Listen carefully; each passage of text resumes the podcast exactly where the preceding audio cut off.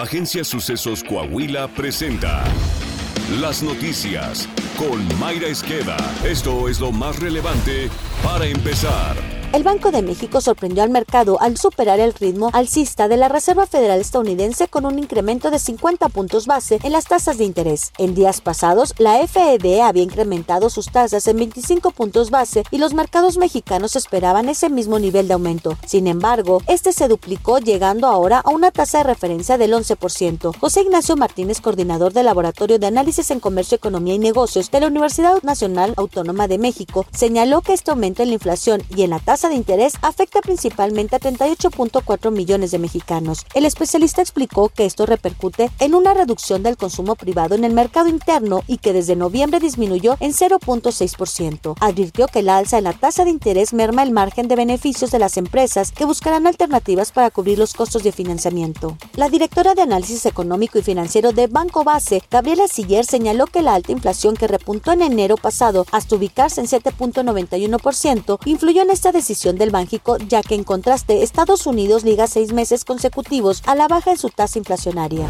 El nuevo jefe de comercio agrícola de Estados Unidos emplazó a México hasta el 14 de febrero para dar una explicación científica que sustente su prohibición al maíz genéticamente modificado. Doug McCallip, el nuevo negociador jefe de comercio agrícola de la representante comercial de Estados Unidos, dijo a Reuters que la respuesta de México ayudará a la agencia a decidir los próximos pasos en su búsqueda por resolver una larga disputa sobre las políticas agrícolas biotecnológicas de México. Esto, dijo, podría incluir una escalada de la disputa al mecanismo de solución de controversias en el marco del Acuerdo Comercial de América del Norte. México rechazó 14 muestras distintas de productos agrícolas que se le presentaron y no aportaron ninguna justificación, expuso McCallip. México es el principal importador de maíz estadounidense. En 2021 le compró a Estados Unidos casi 17 millones de toneladas por un valor de 4.700 millones de dólares. Este miércoles se registraron 82 homicidios dolosos en el país. Los estados con más asesinatos ese día fueron Michoacán, Zacatecas, Baja California, Guanajuato, San Luis Potosí, Chihuahua y Veracruz. De acuerdo a la agencia T-Research, durante el gobierno de la 4T se han registrado 145.578 homicidios y en lo que va de 2023 son 2.385. La Ley General de Comunicación Social presentada y aprobada por el bloque de Morena se está convirtiendo en una de las más impugnadas de la historia. Se espera que al menos 320 municipios de demanden su invalidez ante la Suprema Corte de Justicia de la Nación, informó Proceso. Los equipos jurídicos de gobiernos estatales y ayuntamientos apuntan en su análisis para controvertir la ley dos principios, federalismo por lo que toca a la autonomía presupuestal que les concede el artículo 115 constitucional y derecho a la información por lo que compete a la necesidad de comunicar. Alondra Pérez, hoy tenemos un podcast deportivo especial. Así es, Mayra, ya está disponible en Spotify, Amazon Music y Apple Podcast la mesa de análisis del Super Bowl 57 entre Kansas City y las Águilas de Filadelfia. Puedes escucharlo en nuestras plataformas de podcast y en video estará disponible en nuestras páginas de Facebook y YouTube a partir de las 8 de la noche.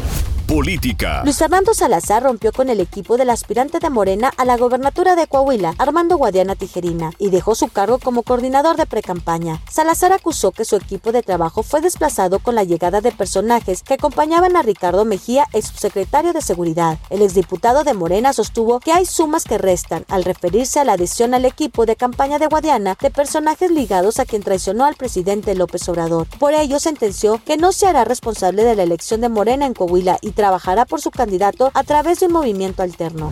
Tras protagonizar una serie de desencuentros, el presidente nacional del PRI, Alejandro Moreno, y el coordinador de la bancada en el Senado, Miguel Ángel Osorio Chong, se reunieron en la sede nacional de ese partido. Moreno Cárdenas informó que acordaron seguir avanzando juntos y trabajar en equipo para salir adelante.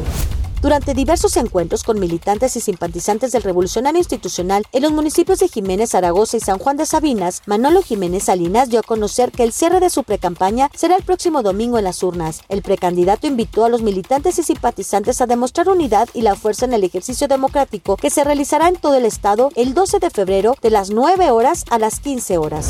Coahuila. En Ramos Arispe, el gobernador Miguel Ángel Riquelme Solís entregó cinco modernas unidades a la Dirección Municipal de Seguridad Pública en las que se invirtieron más de 5.2 millones de pesos. En el acto se pronunció por mantener la coordinación y la cercanía con la sociedad para fortalecer la paz y tranquilidad en Coahuila. El mandatario estatal reiteró que no obstante los recortes presupuestales en la entidad, prevalecen los esfuerzos para garantizar la tranquilidad a toda la población. El diputado federal Jerico Abramo Mazo presentó un punto de acuerdo en donde exhortó al gobierno federal a iniciar de manera inmediata con los trabajos de modificación del tramo conocido como Los Chorros, kilómetro 210 al 235 de la carretera 57. El diputado puntualizó que en el lapso entre 2020 y el 2022 se han presentado 364 accidentes en dicho tramo, la mayoría causados por transportes de carga pesada, en donde lamentablemente han fallecido 27 personas. Saltillo. El alcalde José María Frastrosiller entregó el Premio Municipal de la Juventud en reconocimiento a quienes son un ejemplo por sus logros académicos, culturales, de emprendimiento, deportivos y sociales. En su mensaje, el municipio reiteró que la niñez y la juventud, su educación y desarrollo integral son prioridad para su gobierno municipal. Las y los galardonados fueron Liseta Naí Gómez Morales, Ricardo Eduardo Carrum Rodríguez, el Ballet Folclórico de la Universidad Autónoma de Coahuila, Andrea Guadalupe Delgadillo Monsiváis, Diego Antonio Calvillo Dueñas. Está usted bien informado. Sucesos Coahuila. Síguenos en Spotify, Amazon Music, Apple Podcast, Google Podcast, YouTube, Facebook, Twitter e Instagram.